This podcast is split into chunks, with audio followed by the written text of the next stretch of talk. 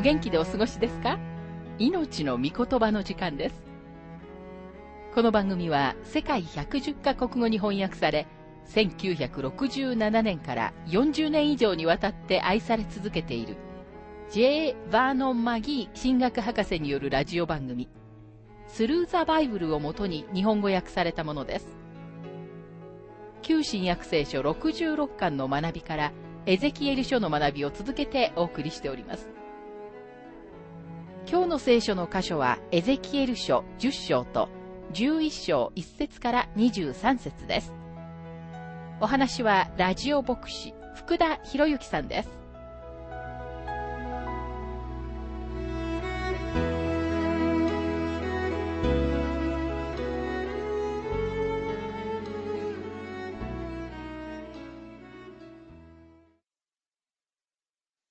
エゼキエル書10章の学びに入りますが、10章では、主の栄光が去ってゆくエゼキエルの幻が続きます。神様は超自然的にエルサレムに彼を運び、エゼキエルにこれらのことを見せ、それからすでにバビロンで補修になっていたイスラエルの民の大多数に報告するために、その後再び連れ戻されます。彼らは偽預言者たちによって、エルサレムのすべてのことは大丈夫だ。彼らはもうすぐそこに帰ることになると聞かされていました。エゼキエルは帰って、彼らになぜ神様が町を滅ぼされ、彼らの上に裁きが来ることを許可されるのかを話すことができました。八章では、エルサレムの人々の人生の中にある罪の十分な証拠を見ました。神様はエゼキエルにそれを明らかに示されました。私たちは神様が罪を裁かれるという事実を理解する必要があります。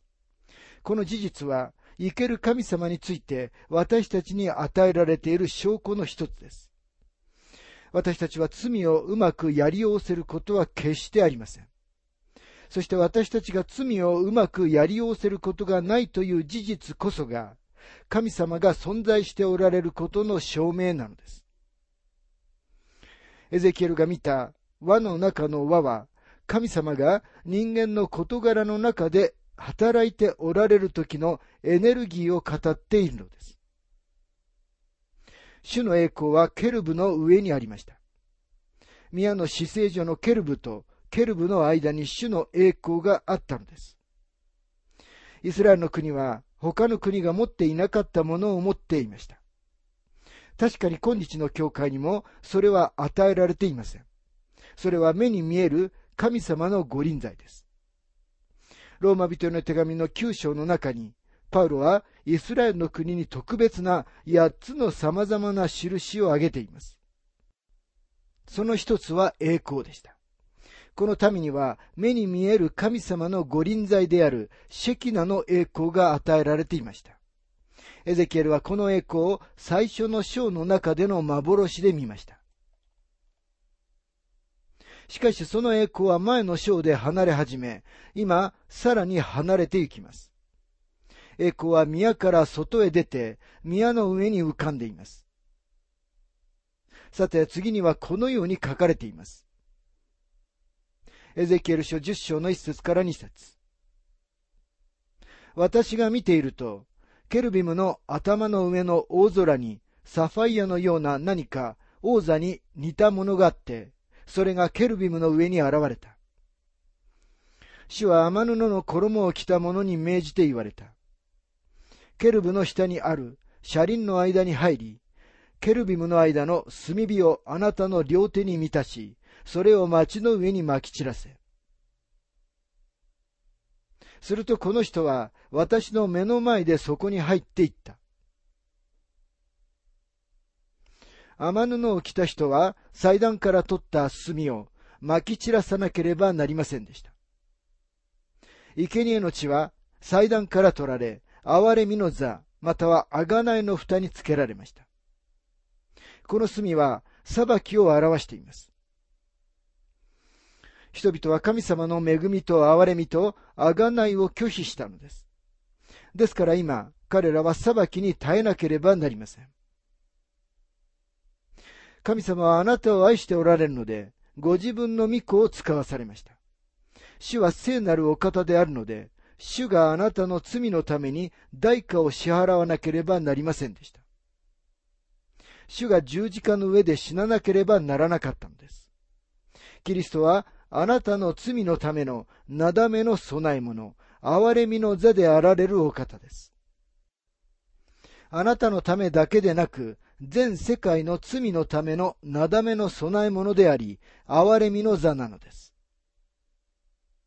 あなたが行くことのできる憐れみの座があるのですが、もしあなたがそれを拒否するなら、神様の裁きはあなたの上に下らなければなりません。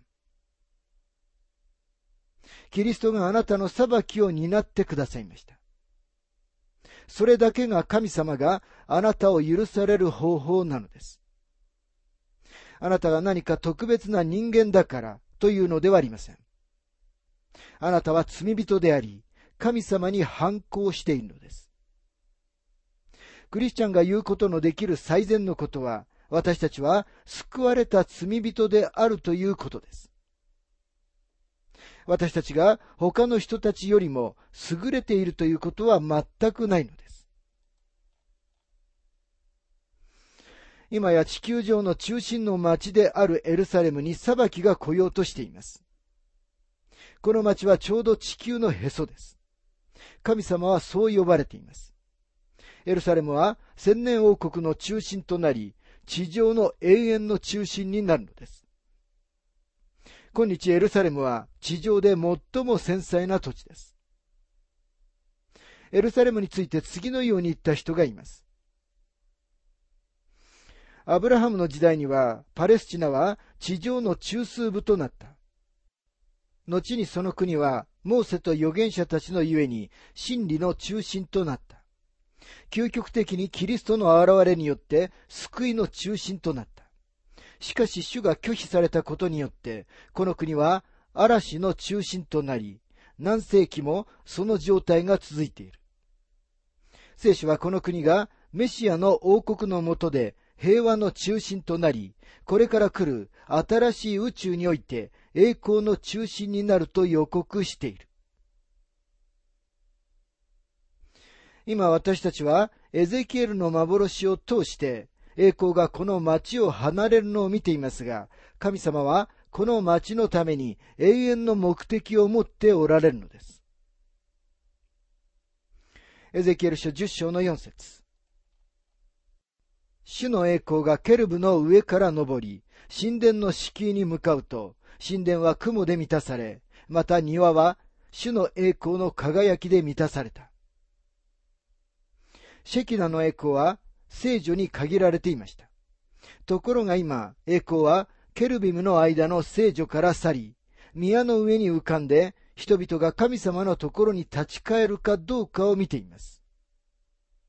エゼキエル書10章の5節から8節その時ケルビムの翼の音が全能の神の語る声のように外庭まで聞こえた。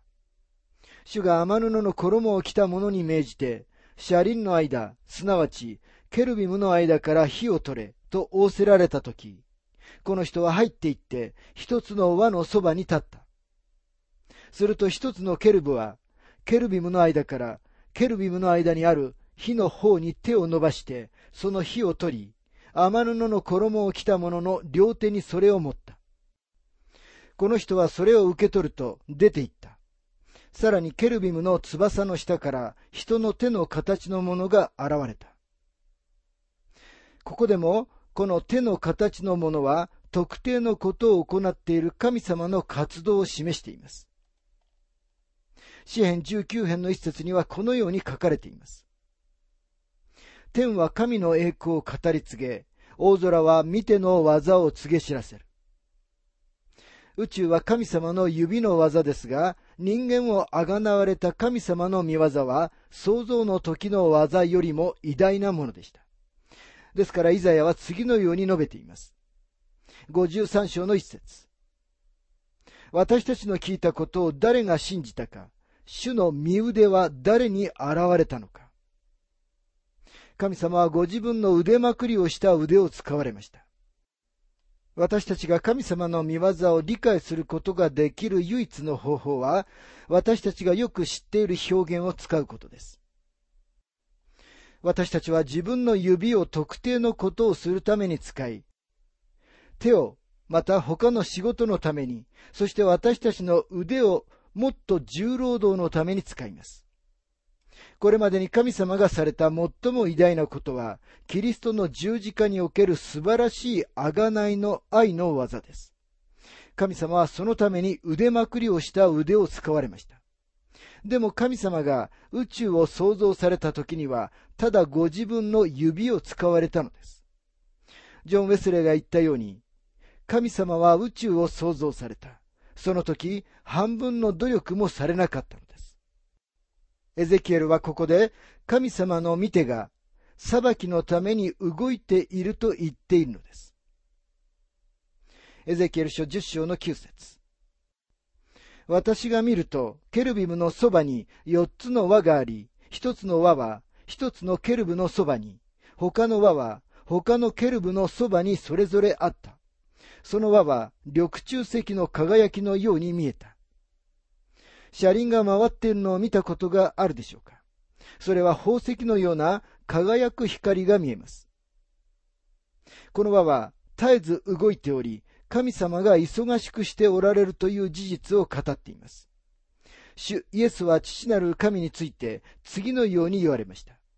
ヨハネ5章の17節私の父は今に至るまで働いておられます。ですから私も働いているのです。主イエスは天に昇られてからというもの、私たちの取りなしのためにずっととても忙しくしておられるのです。10節から11節それらの形は4つともよく似ていて、ちょうど一つの輪が他の輪の中にあるようであった。それらが行くとき、それらは四方に向かって行き、行くときにはそれらは向きを変えなかった。なぜなら頭の向かうところに他の輪も従い、それらが行くときには向きを変えなかったからである。神様は決して忘れたものを取るために帰って来られる必要はありません。神様は一つの側からもう一つの側にそれる必要もありません。神様は決して遠回りをされません。神様は今日、この世におけるご自分の目的の達成に向かって、まっすぐに前進しておられるのです。12節から14節それらの体全体と、その背、その手、その翼、さらには、すなわちその四つの輪には、その周りに目がいっぱいついていた。私はそれらの輪が車輪と呼ばれているのを聞いた。そのおのおのには四つの顔があり、第一の顔はケルブの顔、第二の顔は人間の顔、第三の顔は獅子の顔、第四の顔はわしの顔であった。この箇所についてマギー博士は次のように述べています。これはもちろんとても比喩的であり、この点を押し付けることはしたくないのですが、私はここに4つの福音書のメッセージが書かれていると信じています。わしの顔にはキリストの神聖が描かれています。これはヨハネの福音書です。また、獅子の顔にはキリストの王権が描かれています。ユダ部族の獅子です。これはマタイの福音書です。そして人間の顔にはキリストの人としての性質が描かれています。これはルカの福音書です。最後にケルブ、時にはこれは王子の顔ですが、この顔はキリストのしもべとしての性質を描いています。これはマルコの福音書です。主はあなたが永遠の命を持つことができるように十字架の上で尊い血を流されました。宮の中ではケルビムが生贄の血を見下ろしていたのです。15節その時ケルビムが飛び立ったが、それは私がかつてケバル川のほとりで見た生き物であった。エゼキエルが言っているのは、一章に記録されている彼の最初の幻のことです。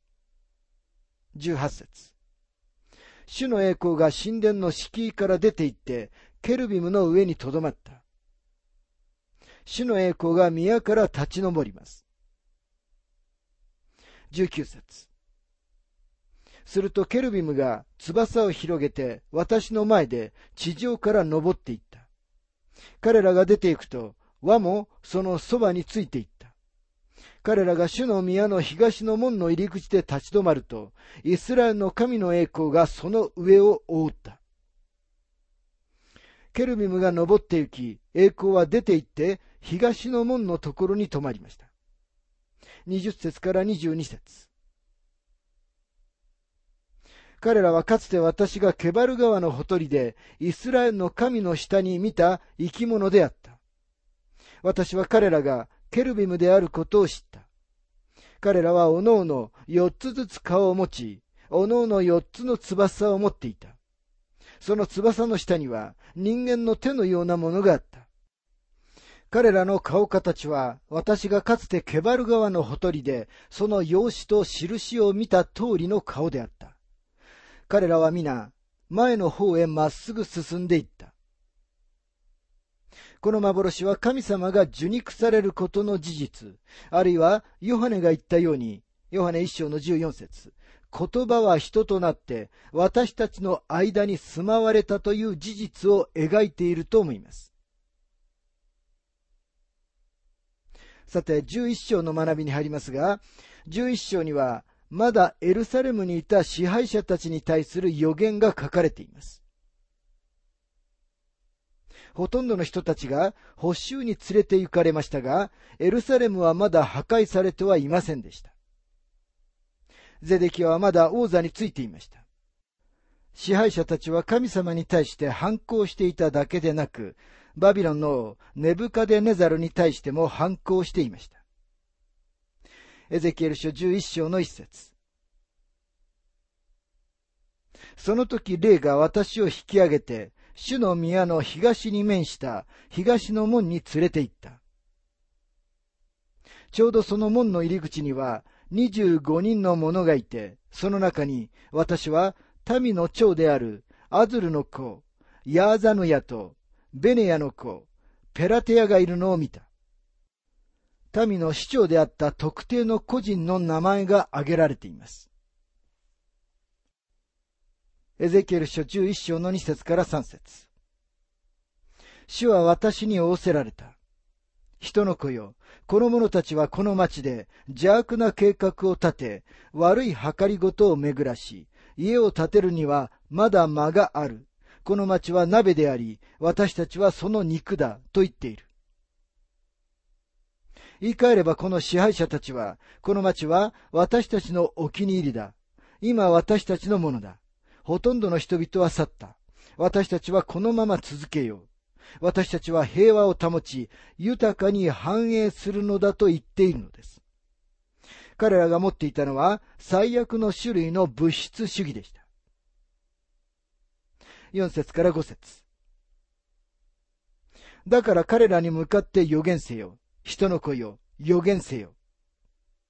ついで主の霊が私に下り、私に仰せられた。主はこうせられる。と言え。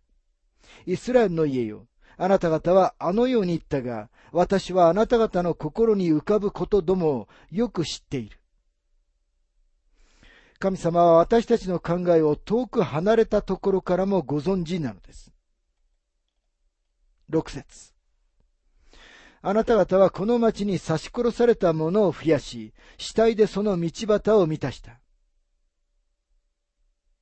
明らかに支配者たちは神様のために立ち上がった人々を殺しました。十節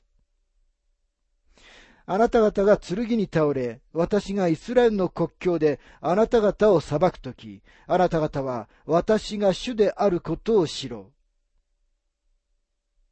神様の裁きの目的は、人々が神様を知ることでした。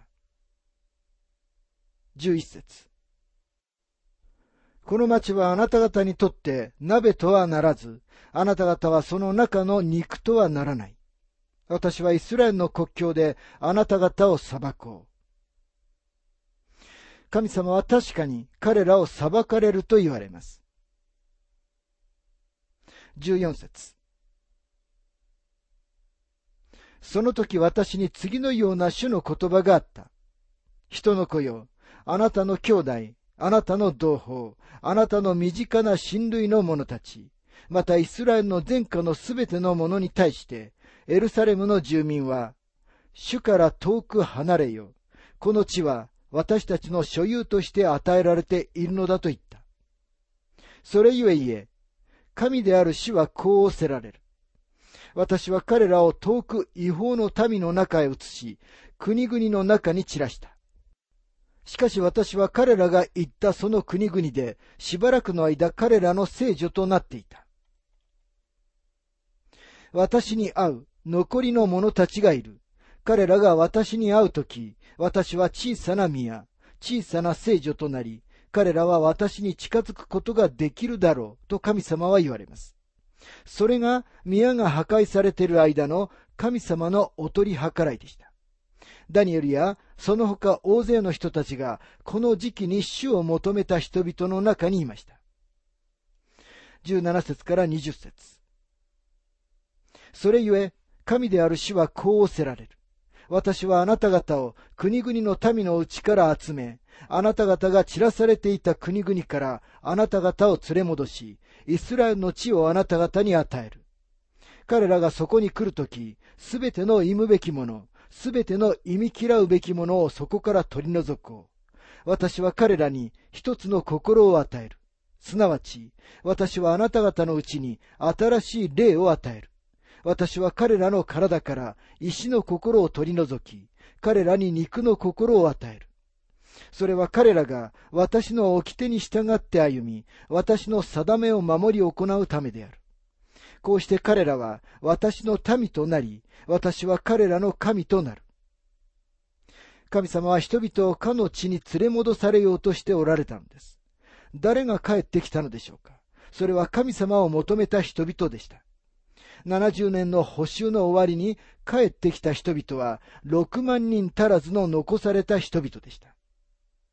21節しかし彼らの忌むべきものや忌み嫌うべきものの心を自分の心として歩む者には彼らの頭上に彼らの行いを返そう。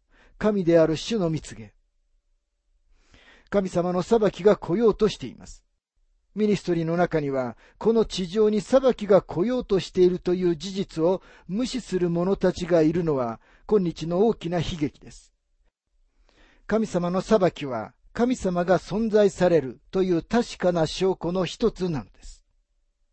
22節から23節ケルビムが翼を広げると、輪もそれと一緒に動き出し、イスラエルの神の栄光がその上の方にあった。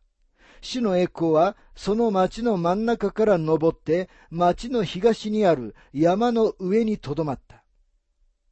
主の栄光はエルサレムから動いて町の東にあるオリーブ山に出て行きました。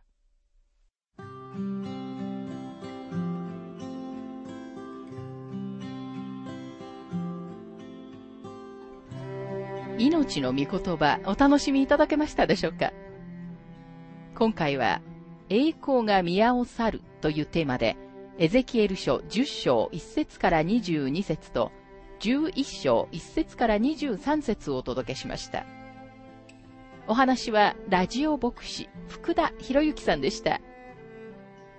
なお、番組ではあなたからのご意見、ご感想、また聖書に関するご質問をお待ちしております。お便りの宛先は、郵便番号592-8345大阪府堺市浜寺昭和町4-462浜寺聖書協会命の御言葉の係メールアドレスは全部小文字で ttb.hbc.gmail.com です。どうぞお気軽にお便りをお寄せください。それでは次回までごきげんよう。